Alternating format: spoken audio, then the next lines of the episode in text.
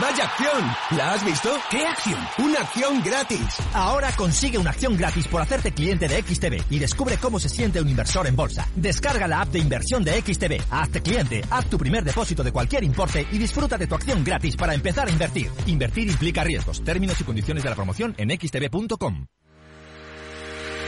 Si quieres conocer mejor las empresas con las que trabajas, empieza por Informa.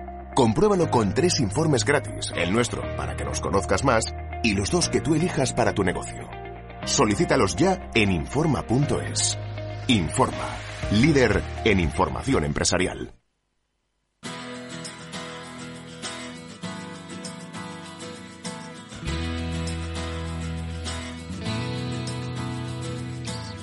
Después del trabajo, After Work, con Eduardo Castillo, Capital Radio.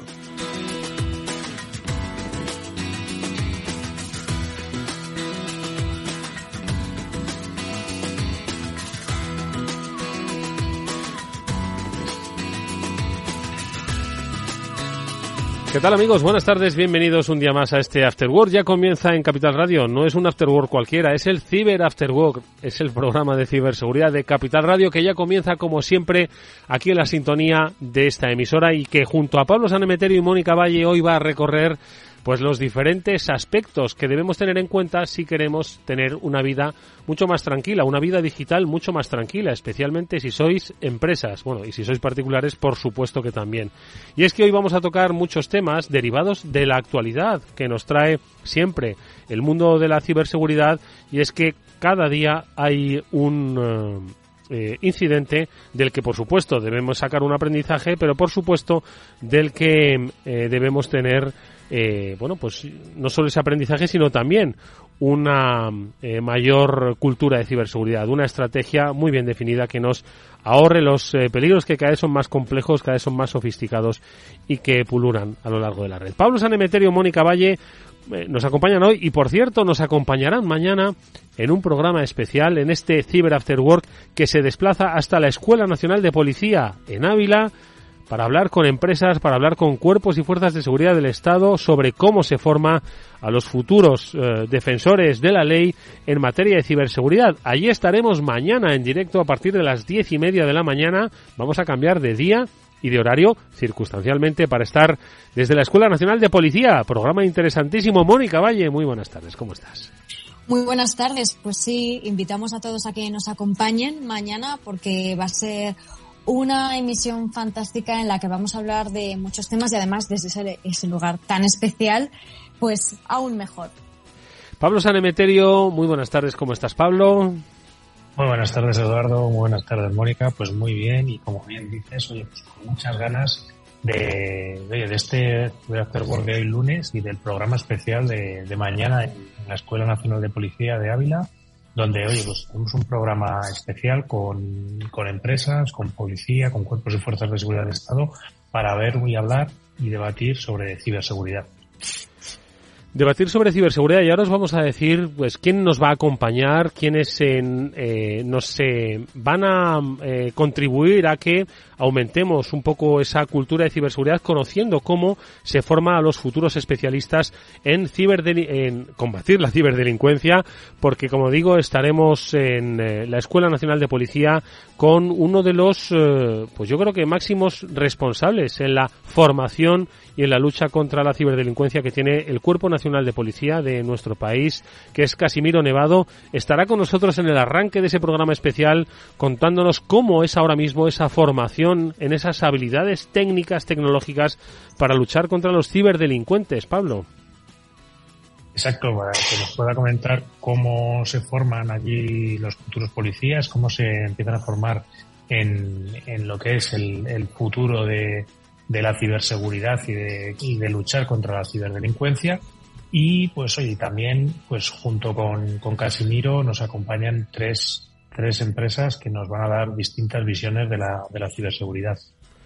Esas tres empresas eh, que nos acompañan eh, son pues empresas de primer nivel que yo creo que van a decir mucho no solo sobre cuál es ese escenario, ¿verdad, Mónica?, en el que eh, nos desenvolvemos ahora en el terreno de la ciberseguridad, sino también cuáles son las, eh, digamos, estrategias de trabajo conjunto con las fuerzas y cuerpos de seguridad del Estado, porque siempre lo hemos puesto de manifiesto en este programa que la lucha contra la ciberdelincuencia no es una lucha individual ni de servicios exclusivos de empresas para empresas, sino que se trata de un trabajo conjunto en el desarrollo de tecnología, en la creación de estrategias, en la formación de especialistas. Y precisamente de esas tres áreas nos van a acompañar estas compañías Palo Alto, Deloitte, Universae, porque vamos a estar eh, hablando de cómo dar cobertura a esos nuevos desafíos en ciberseguridad. Mónica. Efectivamente, vamos a tener, como dices, una visión de 360 grados de todo ese conjunto de herramientas, de soluciones, de estrategias, de formación que hay que tener en ciberseguridad. Siempre decimos que este mundo, este sector, precisamente es transversal, es multidisciplinar, están trabajando en él personas y profesionales de todos los sectores y todos los conocimientos son necesarios precisamente para protegernos frente al crimen, el cibercrimen, protegernos frente a las amenazas que cada vez son más sofisticadas, que son más avanzadas, que están colándose por sitios que antes ni nos imaginábamos, ¿no? Hoy hablaremos de la inteligencia artificial, de cómo nos está ayudando en tantas y tantas cosas y nos ayudará aún más en los próximos años, pero también pues las herramientas usadas de una forma para la que no estaban pensadas, pues también pueden convertirse en un arma. Y como bien decías, esta colaboración público-privada que también solemos comentar es fundamental para saber cómo mejorar esas estrategias, cómo mejorarnos nosotros frente a estos ataques y, en definitiva, protegernos todos juntos sumando ese conocimiento y haciendo comunidad, que es fundamental. Y desde la policía lo llevan haciendo muchísimo tiempo. Es una labor que hacen fantástica en ese sentido. Oye, pues eh, Pablo, cuéntanos, ¿quién va a estar mañana con nosotros en, eh, en la Escuela Nacional de Policía, además de los representantes, como decíamos, del Cuerpo Nacional de Policía? Hemos dicho que Palo Alto, Universae, Deloitte estarán con nosotros. ¿Qué especialistas van a venir?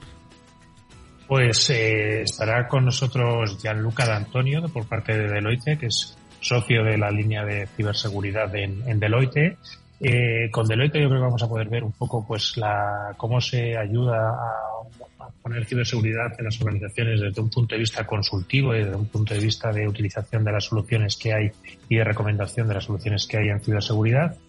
Nos acompañará también eh, Adrián Crespo por parte de Palo Alto, Palo Alto Networks, un fabricante de soluciones de seguridad de referencia de primer nivel, el cual pues gran parte de sus soluciones se usan mucho en el IBEX 35 y en, grandes empresas y que además, pues oye, nos van a dar esa visión técnica, esa visión de soluciones y de cómo pues se generan software y, y productos de seguridad.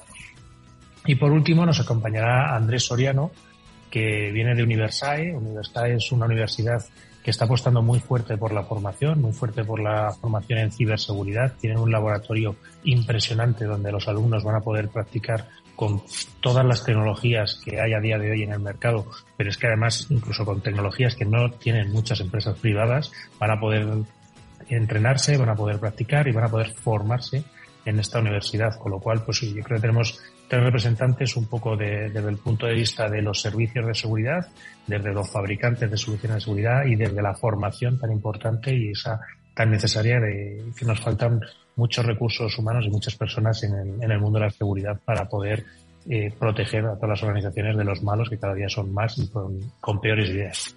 Sí, cada vez más rápidos eh, y ahora si se habla de inteligencia artificial, desde el 1 de enero no paramos de hablar de inteligencia artificial, desde el 1 de enero no paramos de hablar de chat GPT, precisamente el foco hoy de la ciberdelincuencia se sitúa en chat GPT, cómo aprovecharlo para cometer delitos. Bueno, pues de eso vamos a hablar en este programa. Es el punto de partida porque yo creo que el nuevo escenario también de la eh, ciberdefensa se encuentra también en entender cuáles son los riesgos de la inteligencia artificial. Bueno, pues de eso hablaremos hoy, pero también comentaremos un par de noticias, situaremos eh, en este escenario, pues qué es lo que está ocurriendo, porque aquí no se salva nadie, ni siquiera la OTAN. Lo comentaremos en nuestra sección de noticias. Y luego, por cierto, nos vamos con una cita importante, dos citas importantes. La Routed, que tenemos sorteo de entradas y tenemos también el anuncio de los ganadores de la semana pasada. Uno de los fundadores de esta cita, Román Ramírez, estuvo en este programa planteando una pregunta sencillísima. Había que localizar pues a uno de los que fue primeros ponentes de esas primeras ediciones de Rooted, a los que habéis respondido em, acertadamente y con agilidad, tenéis una entrada para la Rooted de este año. Eh, luego, Omar Benguaza, otro de los fundadores de Rooted, estará con nosotros, formulará otra pregunta y otras entradas que estarán en juego a través del correo electrónico. Bueno, pues eso en un ratito. Y como digo, la segunda cita, la primera es la Rooted. La segunda, Hackron, nos vamos a ir a Canarias porque con Igor Lukic, con Cecilio Sanz, se acerca nuevamente una cita de referencia insular sobre el mundo de la ciberseguridad. Nos contarán qué tienen planeado, qué es lo que quieren hacer, con quién van a contar y si ChatGPT tendrá una ponencia individual. Bueno, pues seguro que sí. Todo esto, amigos, en este programa que ya comienza con eh, eh, Jorge Zumeta, gestionando técnicamente este espacio. Vamos a conocer primero un consejo y luego las noticias. En la era de la virtualización y del teletrabajo, las empresas utilizan cada vez más los servicios mm, en la nube de Internet y se convierte en una nueva red corporativa. Pero la nube no siempre es un entorno muy seguro. Por eso Zscaler asegura usuarios y cargas de trabajo, tanto de aplicaciones públicas como privadas, con un nuevo modelo que es además radicalmente eh, el cambio de paradigma. Estamos hablando de Zero Trust. Si quieres descubrir más, puedes hacerlo en zscaler.es. Después del trabajo, After Work, con Eduardo Castillo, Capital Radio. Como decía, un par de eh, noticias eh, que determinan mucho ¿no? sobre el alcance de los ataques, y es que la OTAN, Mónica, ha sufrido un ciberataque en varias de sus páginas web y se sospecha que hayan sido eh, piratas informáticos, llamados así, pues afines a Rusia. Ahora mismo tenemos un conflicto terrestre y, por supuesto, virtual en el corazón de Europa y este, pues, eh, no pasa desapercibido y desde la OTAN se reporta este incidente. ¿Qué es lo que ha pasado, Mónica? Efectivamente, pues han sido algunas de las páginas web de la OTAN las que han sufrido un ciberataque y como bien decías, esas primeras hipótesis están apuntando a prorrusos, en concreto a un grupo de ciberdelincuentes informáticos rusos que se llaman Killnet, que están asociados también a otro, tipo de ataques similares. Desde la OTAN han dicho que este ataque en ningún caso ha afectado a sus operaciones de la organización, tampoco a información o a datos clasificados ni de ningún tipo, que solamente ha sido a estas páginas web y han dicho también que se toman muy en serio la ciberseguridad y que bueno, que es un incidente aislado. Pablo. Pues otro, otro incidente que, de los que muchas veces eh, hablamos, quizás de los que llama mucho la atención, porque además son ataques de negación de servicio, que son los que se hacen intentando colapsar las páginas web y que no respondan. Y pues bueno, el que está pendiente de este tipo de ataques, poner las medidas eh, de protección necesarias que muchas veces, ojo, también se llegan a, volúmenes tan grandes que, tampoco se consigue parar del todo. Y lo bueno es pues que no han sido compromisos ni ejecuciones remotas de código que hayan podido comprometer más datos o más máquinas, al menos que sepamos. Hmm. Bueno, pues en cualquier caso esto pasa a engrosar la lista de eh, amenazas o de ciberataques que se producen y que luego forman parte de las estadísticas, estadísticas que son las que determinan estrategias, inversión y, nuevos servicios. Y es que ya tenemos eh, un poco esos balances ¿no? que nos ha dado el año 2022 sobre las principales eh, ciberamenazas o los principales ciberataques. Lo publicáis en BitLife Media. El eh, acceso no autorizado, ya nos avanzaste, Mónica, que esta era un poco la tendencia que se estaba produciendo. Parece que así se ha consolidado en 2022 el acceso no autorizado y el ransomware como los principales ciberataques que se han producido. Eso es. Desde que entró en vigor el Reglamento General de Protección de Datos en 2018, empresas, instituciones, entidades, todos aquellos que manejan datos personales en España tienen que rendir cuentas ante la Agencia de Protección de Datos si eh, sufren algún tipo de ciberataque y si son conscientes tienen que notificarlo en un tiempo determinado y de una manera eh, determinada. Entre eh, esas características tienen que decirle a la agencia cuáles han sido los problemas o cuál ha sido ese vector de ataque que ha puesto en jaque esos datos, ¿no? En el caso, por ejemplo, de que sea una suplantación de identidad, tienen que decirle a la agencia, oye, eh, he sufrido una brecha de datos, eh, tantos datos se han visto afectados y creemos que ha sido por un phishing, una suplantación de identidad o un ransomware o un acceso no autorizado. Ya están eh, los datos de todo 2022 porque los van publicando mes a mes y en todo el año 2022 se notificaron a la Agencia Española de Protección de Datos 1.751 brechas de seguridad.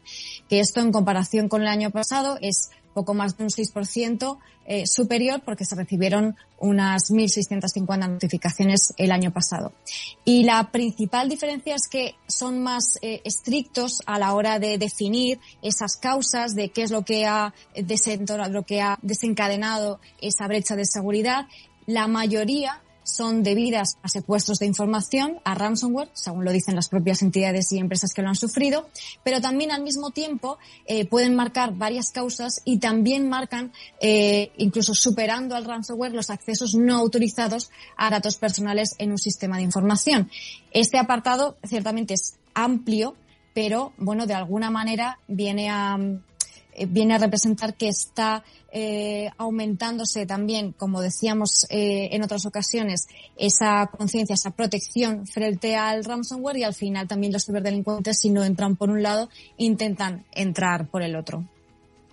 Pablo, ¿qué te parece el balance que ha, que ha realizado que habla de esos ataques, de esos accesos no, no autorizados y, por supuesto, el ransomware. Entiendo que se van turnando, como decía Mónica. ¿Cuál es tu reflexión?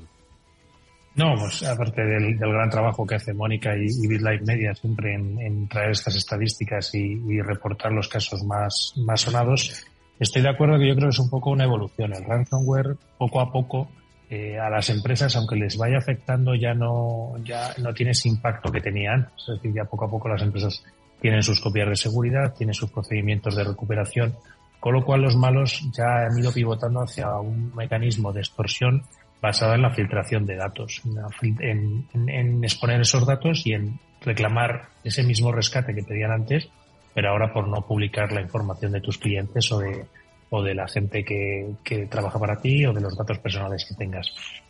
¿Qué es lo que también se ve bastante? Pues esos, esos casos que decía de acceso no autorizado, de igual eh, que se han puesto datos en algún disco duro en la nube sin protección, todas estas cosas que de vez en cuando vemos y que pues eh, significa que tienen que ir poniéndose un poquito las, las pilas las, las empresas, quizás en estos escenarios en los que ya no son tanto fuga de datos, sino que igual te los has dejado expuestos a, Internet para que cualquiera los pudiera coger. Mm. Bueno, pues yo creo que está muy bien el, el análisis ¿no? que se ha realizado. Eh, lo podéis ver, por supuesto, en BitLife Media y habla no solo de eh, la necesidad de proteger nuestros entornos, sino también de cumplir con la regulación.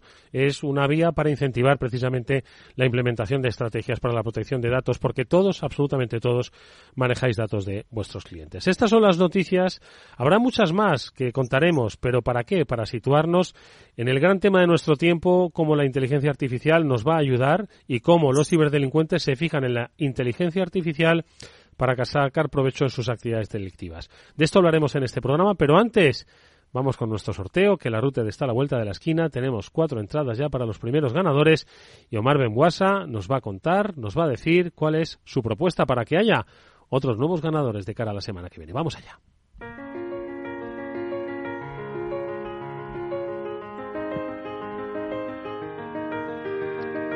Buenas, ¿qué tal? Hola Omar, ¿qué tal? Muy buenas tardes. Oye, antes de nada, eh, darte la bienvenida, pero por supuesto, recordar que la pasada semana Román Ramírez planteó a todos nuestros oyentes del directo y del podcast y de esta comunidad de Cyber After Work una pregunta para ver si tenían memoria, recuerdo o capacidad de búsqueda. Igual se lo dijo ChatGPT, ¿no? Que, ¿Quién era ese ponente? ¿Quién, ¿Quién era ese primer ponente? Pablo, ¿cómo era la pregunta que nos compartió Román?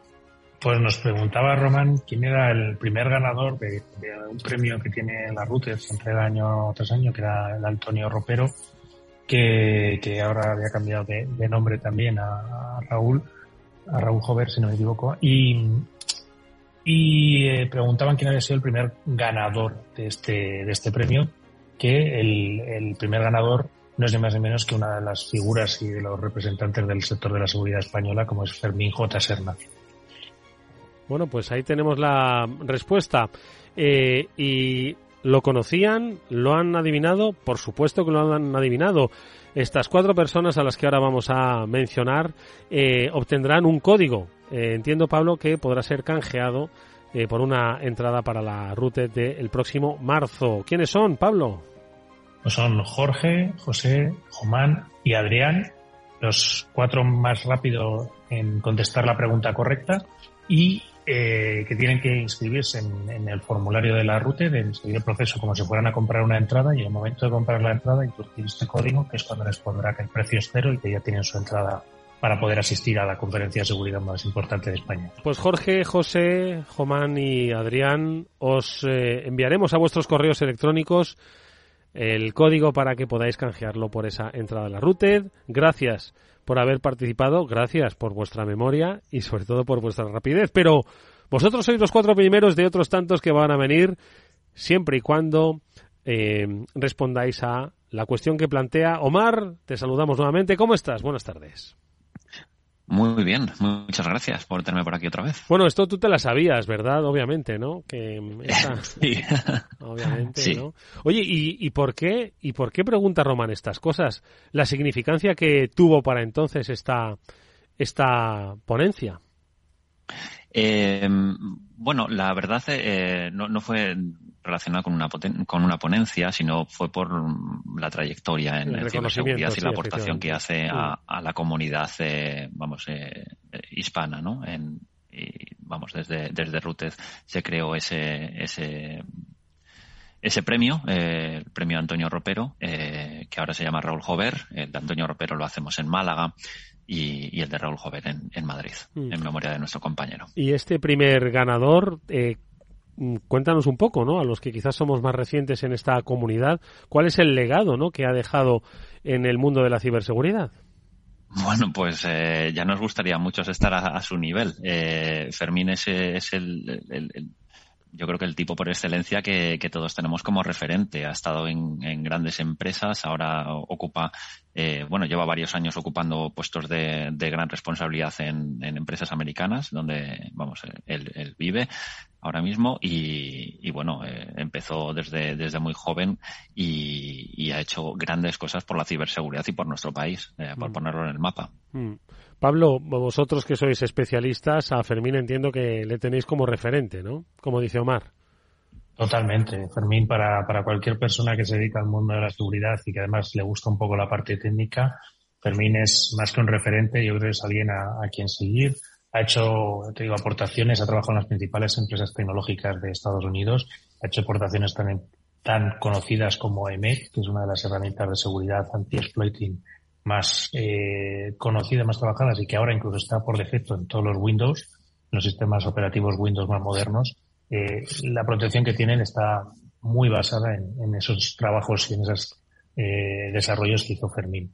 Ya que toda una persona y a ver si algún día conseguimos que venga al programa. Bueno, sería un hito, la verdad. Ojalá, ojalá. Vamos a empezar a formular esa invitación para que pueda venir, pero a quien vamos a invitar a venir es a los ganadores de la eh, de las siguientes entradas eh, que tienen que responder satisfactoriamente a la pregunta que Omar Benbuasa les planteé eh, ahora mismo en directo y que tienen que responder, como decimos, en el correo electrónico del programa afterwork.capitalradio.es. Haremos un pequeño recordatorio también a través de Twitter. Pero Omar, como siempre, entiendo que vas a hacer una pregunta súper sencilla, claro.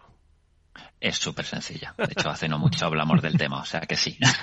Oye, ¿qué es lo que deben responder satisfactoriamente quien nos está escuchando si es que quiere una entrada para la ruta? Adelante. Pues, eh, ¿cómo se llama el evento de Bug nocturno que se celebra la noche del viernes en RUTEZCON? Bueno, pues ahí está. Eh, ¿Cómo se llama el evento? A ver, repetimos, Omar. ¿Cómo se llama el evento de Bug nocturno que se celebra la noche del viernes en RUTEZCON? Esta, yo no sé si se la sabe Pablo. ¿Te la sabes, Pablo? Sí, esta la tengo, la tengo muy clara. No es como la otra que tenía que preguntarse a ChatGPT, pero bueno, esta también se le puede preguntar a ChatGPT, seguro, seguro que no lo sabe decir. Bueno, pues ahí está la propuesta. Eh, si la sabéis, por supuesto, a través del correo electrónico afterwork.capitalradio.es podréis em, eh, acceder a una de estas, si sois rápidos, a una de estas eh, entradas que ha puesto Omar sobre la mesa para una cita que, como decimos, el próximo, no me voy a equivocar, 9 al 11 de marzo, se da lugar nuevamente en Kinépolis. Ya nos adelantó un poco la semana pasada Román, pues cuáles eran un poco los, los principales puntos ¿no? de interés de esta, de esta. En tu caso, Omar, también como uno de los fundadores de la misma, ¿cuál sería tu definición, tu descripción de esta edición? ¿Cuál es un poco ese espíritu que crees que define este encuentro? Yo diría que rompedora, eh, porque vamos a tener eh, diversos tracks eh, con, con, varios partners, además, repetimos la, anterior edición con, con, la gente de ProTap y, en, este, en esta edición vamos a contar con, eh, con ellos nuevamente, con la gente de Securiters, con CryptoRed, con eh, la gente de, de Carlos Polop y, el, tema de hacking, con lo cual va a ser va a ser brutal, además de, todo el tema de las formaciones que, todavía están disponibles y, que la gente, oye, animo a, que se suscriban porque hay alguna que en breve nos tocará cerrar debido al éxito que, han tenido. Pues venga, corred, corred, la misma rapidez que os dais para coger las entradas eh, a través del correo electrónico hacerlo también para cerrar estas formaciones en esta router que, como ha dicho Omar Benbuasa, va a ser rompedora. Nosotros estaremos, por supuesto, siguiendo su desarrollo y tratando de adelantar y, por supuesto, de comentar eh, todo aquello que se comparta en esta cita indispensable en el mundo de la ciberseguridad. Te agradecemos mucho, Omar, que hayas estado estos minutos y sobre todo que hayas venido repartiendo entradas. Ojo, solo a los que se lo sepan. Así que ahí tenéis la pregunta, la refrescaremos eh, a través de las redes sociales, os esperamos en nuestro correo electrónico. Omar, gracias como siempre, mucha suerte y hasta muy pronto. Muchas gracias. Adiós.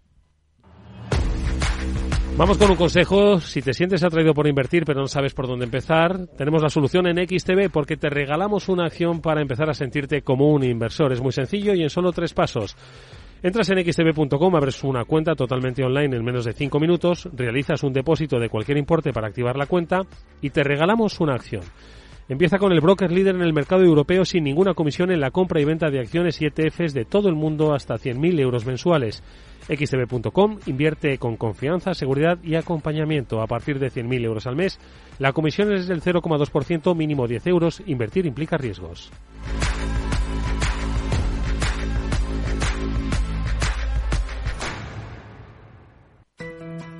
En el balance nos preocupamos por nuestros hijos, por su vinculación con el mundo de Internet y las redes sociales, y analizamos sus riesgos de la mano de Pilar Rodríguez en Familias Enredadas, todos los lunes a las ocho y media de la tarde en el balance, Capital Radio. Después del trabajo, After Work, con Eduardo Castillo, Capital Radio.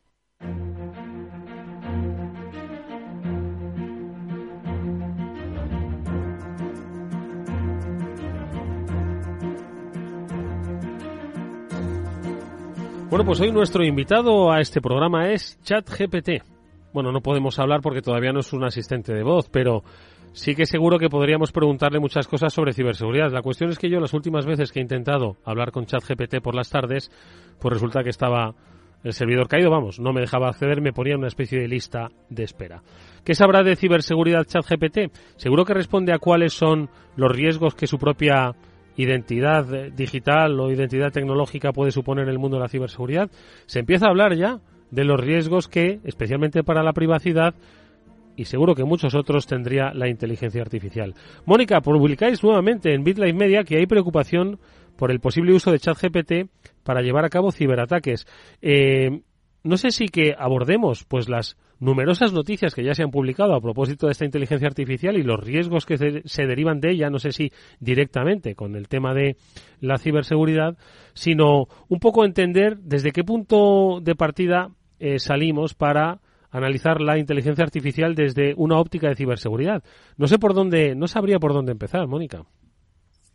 Pues podemos empezar eh, poniendo en contexto, porque ahora es verdad que casi todo el mundo está hablando de, de chat GPT y es que ha tenido un éxito eh, abrumador, ¿no? De hecho, es ahora mismo la plataforma que más ha crecido, que más rápido ha crecido en la historia de Internet. El récord anterior era Google Plus, que había obtenido la cifra de 100 millones de usuarios únicos en 14 meses, pero es que ChatGPT lo ha conseguido en dos meses muy por delante de, por ejemplo, Instagram, que lo consiguió en 26 meses, Twitter en 65. Es verdad que estamos hablando de tiempos diferentes, porque eh, Google Plus, Instagram, Twitter hace años ya y ChatGPT es actual y lógicamente los tiempos van cambiando y también esa velocidad de adopción va cambiando, ¿no? Pero para que nos hagamos una idea de esos números. Y ahora mismo, en torno a la eh, ciberseguridad, en torno a qué problemas podría eh, derivarse del uso de inteligencias artificiales de este tipo, en concreto de ChatGPT, eh, los expertos están apuntando a que, por ejemplo, Edu, en el caso de estafas o de suplantación de identidad, ¿qué solemos decir cuando estamos intentando concienciar a los usuarios y les decimos, oye, cuando te encuentres con un mensaje que puede ser sospechoso de phishing, de suplantación de identidad, fíjate en que mm, si tiene muchas eh, faltas de ortografía, fallos gramaticales, pues puede ser una estafa, ¿no? Es algo que solemos decir, que apuntamos como uno de los consejos para que se fijen los usuarios y que detecten pues una estafa eh, o una web fraudulenta que pueda haberse creado pues en cualquier país eh, que no sea de habla española o inglesa o el país que sea.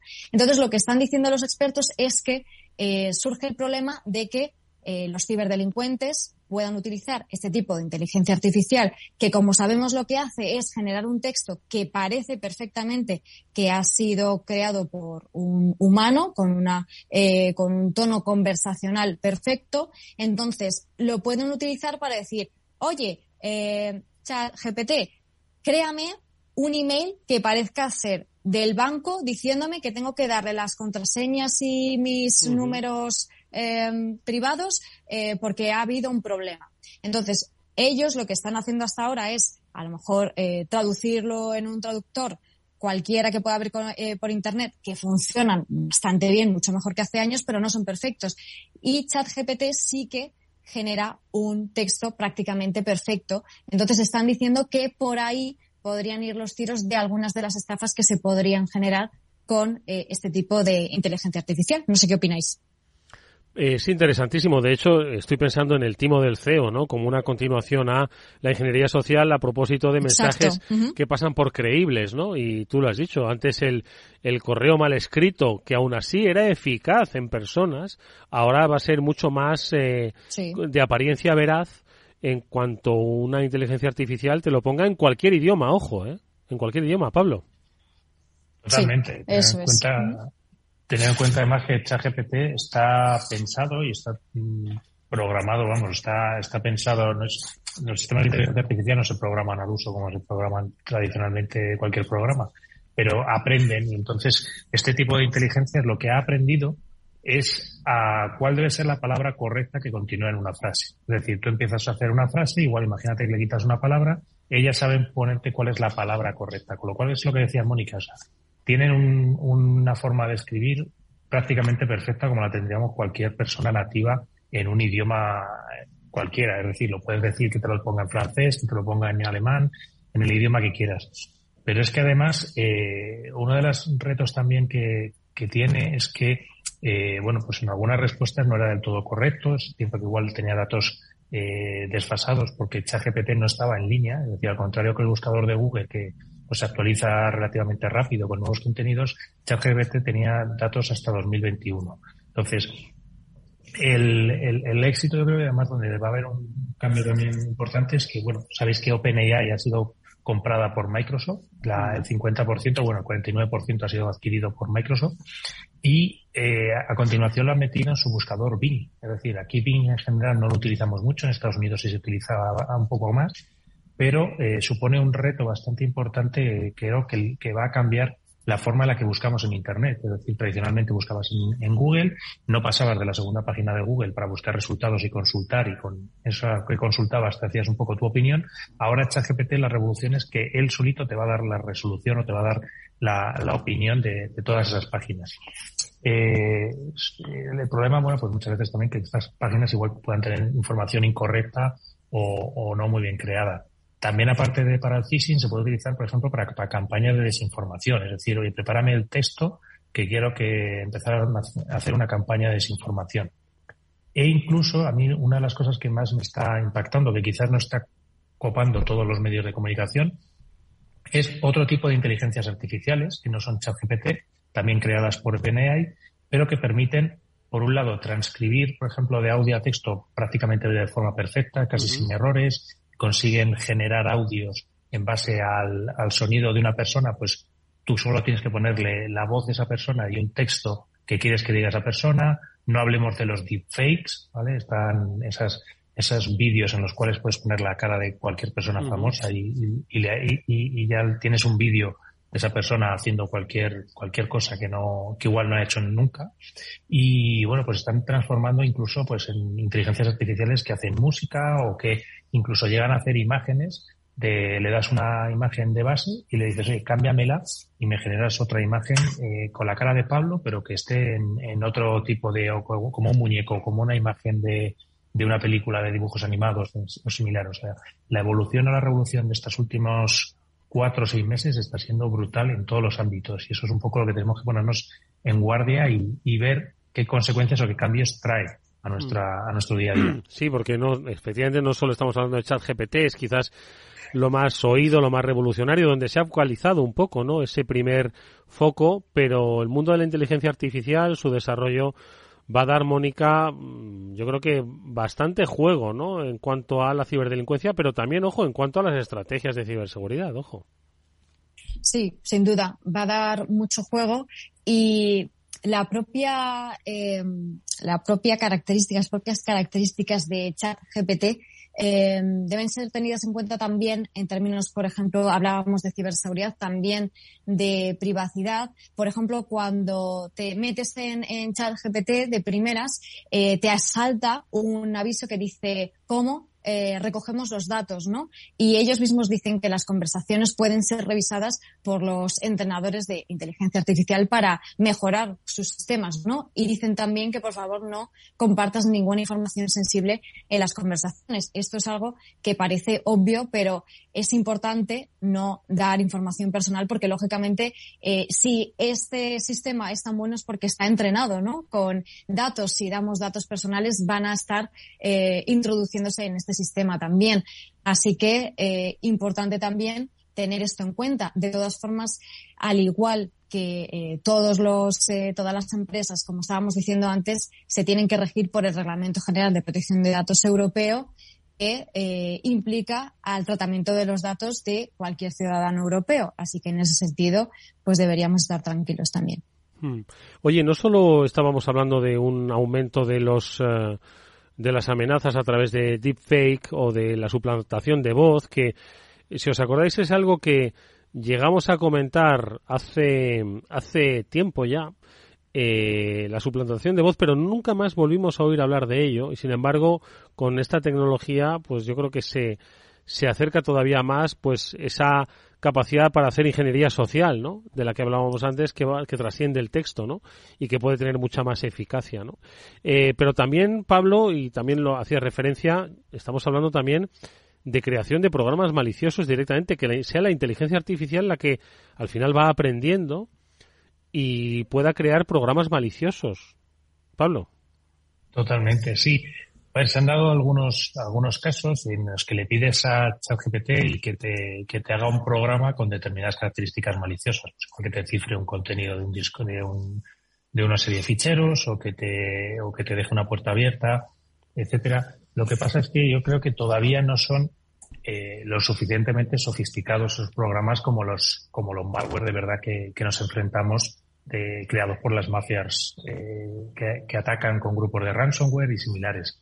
Pero sí es cierto que eh, usando estas inteligencias artificiales por parte de programadores que, que igual copien y peguen en eh, los programas, no se fijen realmente o no tengan el tiempo para analizar concretamente ese código que le ha devuelto ChatGPT, pues ha visto escenarios en los cuales ya no solo pidiéndole tú explícitamente que le pongas un código malicioso, sino que en algunos casos han, entre comillas, envenenado las respuestas de, de la inteligencia artificial y a códigos normales les puede añadir partes de códigos maliciosos, alguna puerta trasera o algún eh, algún programa no deseado por parte del desarrollador. Ahí es un poco donde creo que va a empezar a haber también bastante bastante que poner el ojo donde, donde en seguridad, análisis de, código estático, revisión de esos códigos y ver que no, que no te la están colando, que la inteligencia artificial no te ha metido un gol y te deja una puerta abierta para que te comprometan a ti y a todos tus clientes. Oye, pues eh, esto es eh, yo creo que un, aviso a navegantes.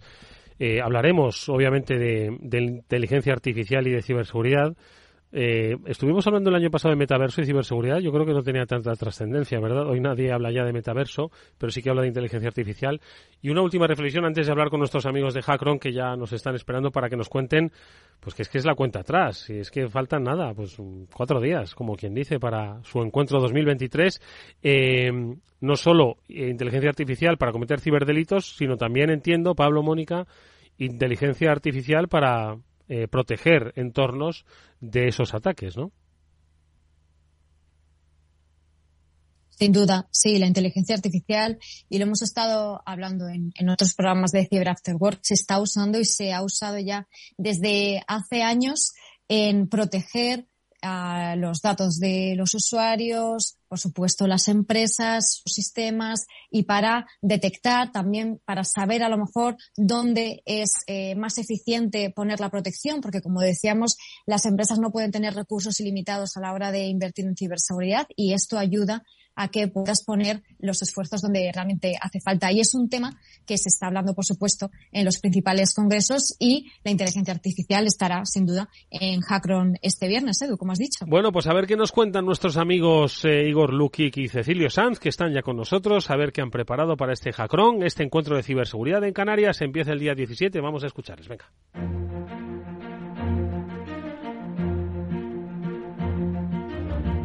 Bueno, pues parece mentira, pero ha pasado ya un año, ¿verdad? Desde la última vez que estuvimos hablando del otro Hackron y que pues ya está aquí, el día 17, arranca este encuentro que si bien se desarrolla en Canarias, al final tiene una repercusión nacional e internacional.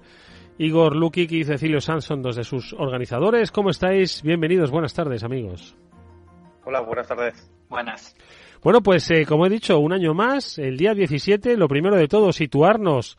Eh, ¿Cuándo empezáis? ¿Hasta cuánto dura? ¿Qué tenéis pensado? Cualquiera que se pase un poco por la, eh, por la, por la página web de Hackron podrá ver que tiene por lo menos mucho atractivo visual, lo que entiendo que detrás viene también mucho atractivo de contenido. Cecilio.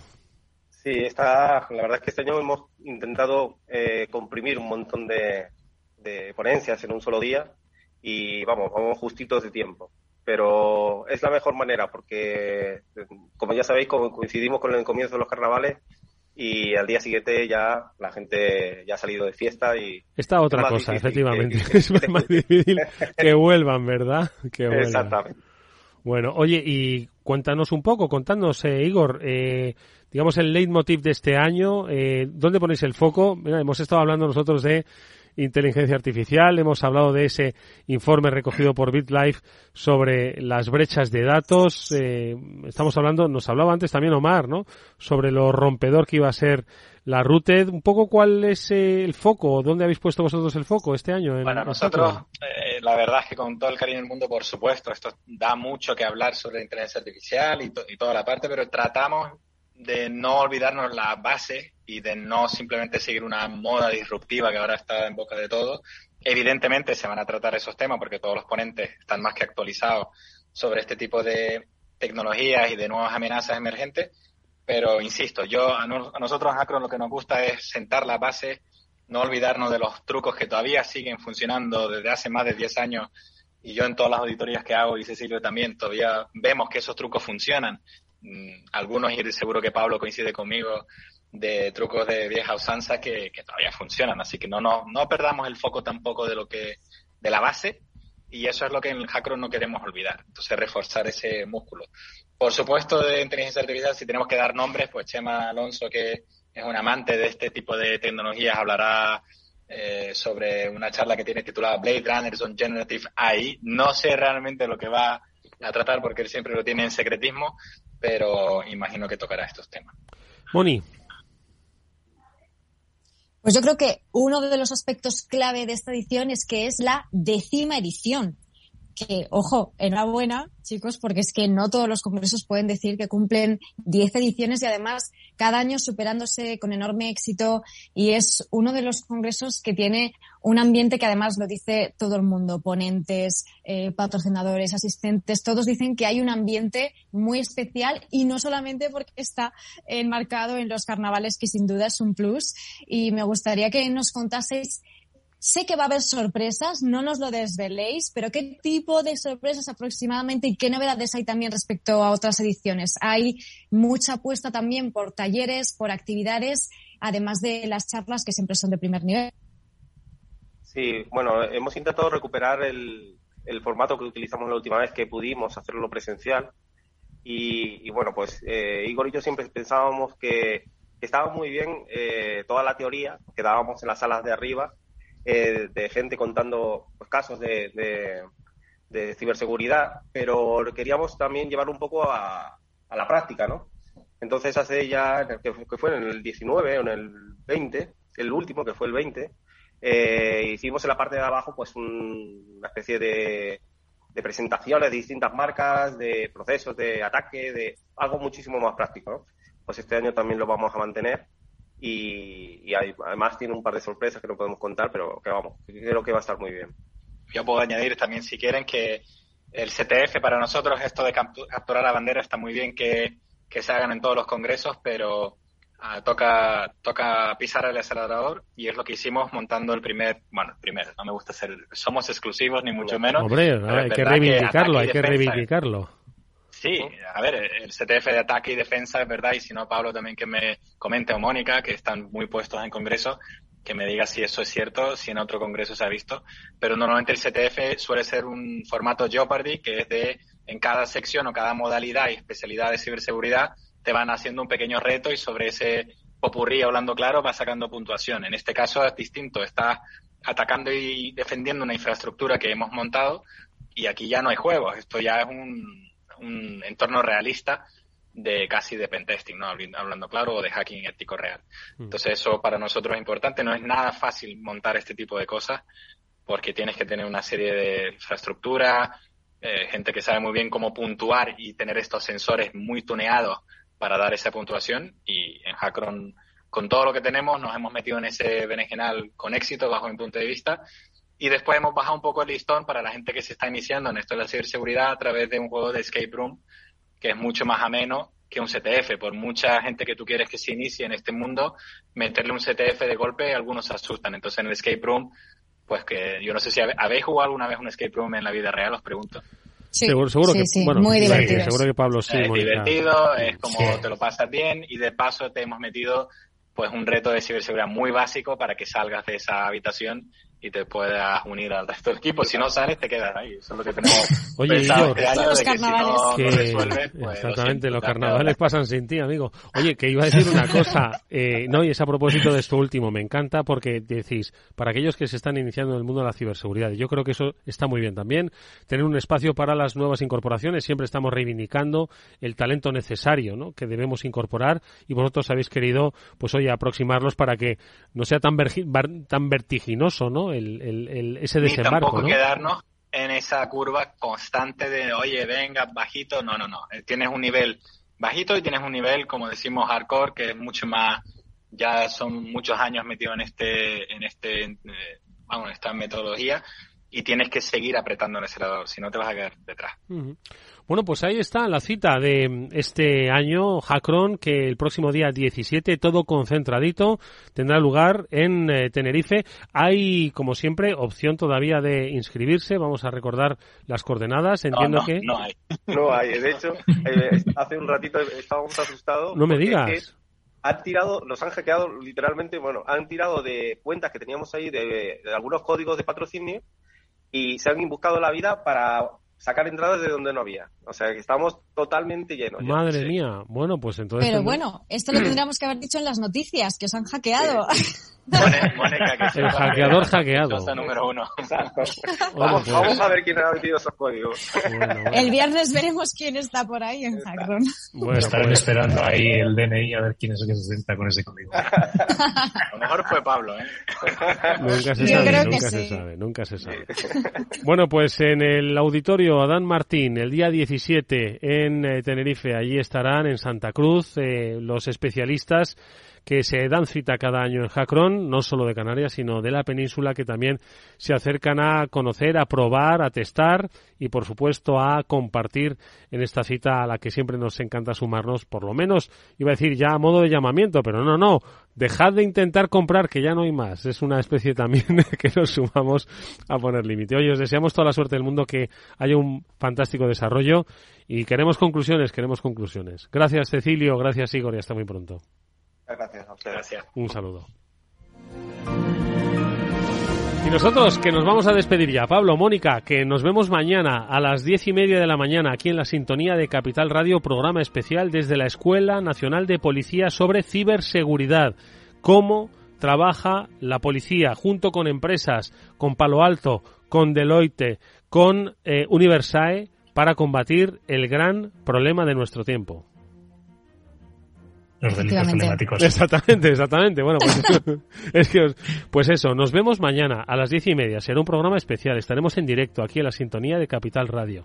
Estaremos buena parte de la mañana, como digo, hablando con profesionales, hablando con empresas, hablando con especialistas. Nos van a contar cómo forman a los futuros policías, porque ahora mismo no solo tienen que tener esas habilidades de eh, perseguir al delincuente en la calle, perseguir al delincuente en las estafas, sino también perseguirle en el ciberespacio y sobre todo, pues eh, crear esos eh, entornos seguros para que los ciudadanos, para que las empresas puedan trabajar de una manera eh, eficaz en, en, un mundo cada vez más complejo, cada vez más competitivo. Os invitamos a que nos sigáis, por supuesto que tras ese programa a través de las redes de Capital Radio y también de este programa os compartiremos ese podcast para que pues aquellos que no habéis tenido la oportunidad de escucharnos pues lo sigáis y veáis qué es lo que nos han dicho los expertos de Deloitte, los expertos de Universae, los especialistas de Palo Alto, así como de la Policía Nacional. Pablo, Mónica, que nos vemos en Ávila mañana, que eh, abrigaros que seguro que hace un poquito más de frío por allí, ¿eh?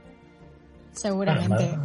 Madrid no vamos mal, pero sí, hay que abrigarse mucho y nos vemos mañana. Pues allí estaremos. Gracias Pablo, Mónica, nos vemos mañana y a todos ustedes, pues eso, les emplazamos o bien a las diez y media en eh, la sintonía de Capital Radio o bien a las 19 horas aquí en la sintonía del After Work, en la que, por cierto, hablaremos de un programa interesantísimo y que tiene mucho que ver también con este tema del talento en ciberseguridad. El talento tecnológico que se necesita, dónde encontrarlo, dónde localizarlo, cómo seducirlo, cómo retenerlo. Pues con cinco especialistas de compañías hablaremos sobre esa necesidad de encontrar, eh, conservar el talento. Nosotros nos despedimos, lo digo, hasta mañana, diez y media, hasta mañana a las siete horas aquí en la Sintonía de Capital Radio. Jorge Zumeta, nos vamos en el Día Mundial de la Radio. Que lo disfrutéis. Hasta mañana. Thank you.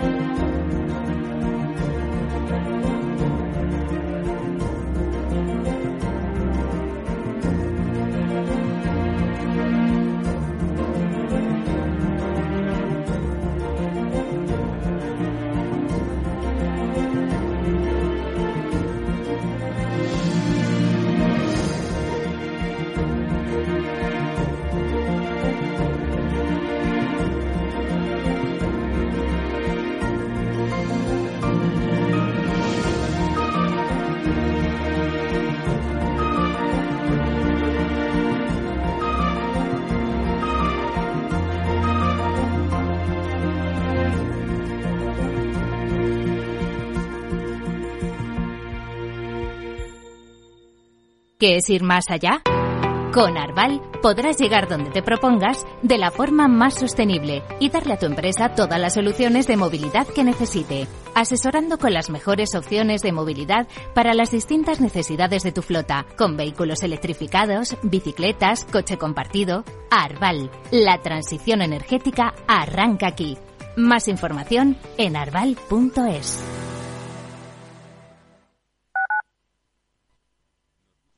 Madrid, 103.2 FM, Capital Radio. En el balance nos preocupamos por nuestros hijos, por su vinculación con el mundo de Internet y las redes sociales, y analizamos sus riesgos de la mano de Pilar Rodríguez en Familias Enredadas, todos los lunes a las ocho y media de la tarde en el balance, Capital Radio. La unidad de pediatría del Hospital HLA Universitario Moncloa es un equipo experimentado de pediatras de diferentes especialidades, equipamientos diagnósticos, urgencias pediátricas 24 horas y hospitalización. Pide cita al 917-581-196. HLA Universitario Moncloa, tu hospital privado en Madrid, Avenida de Valladolid 83. Para personas inquietas, Capital Radio.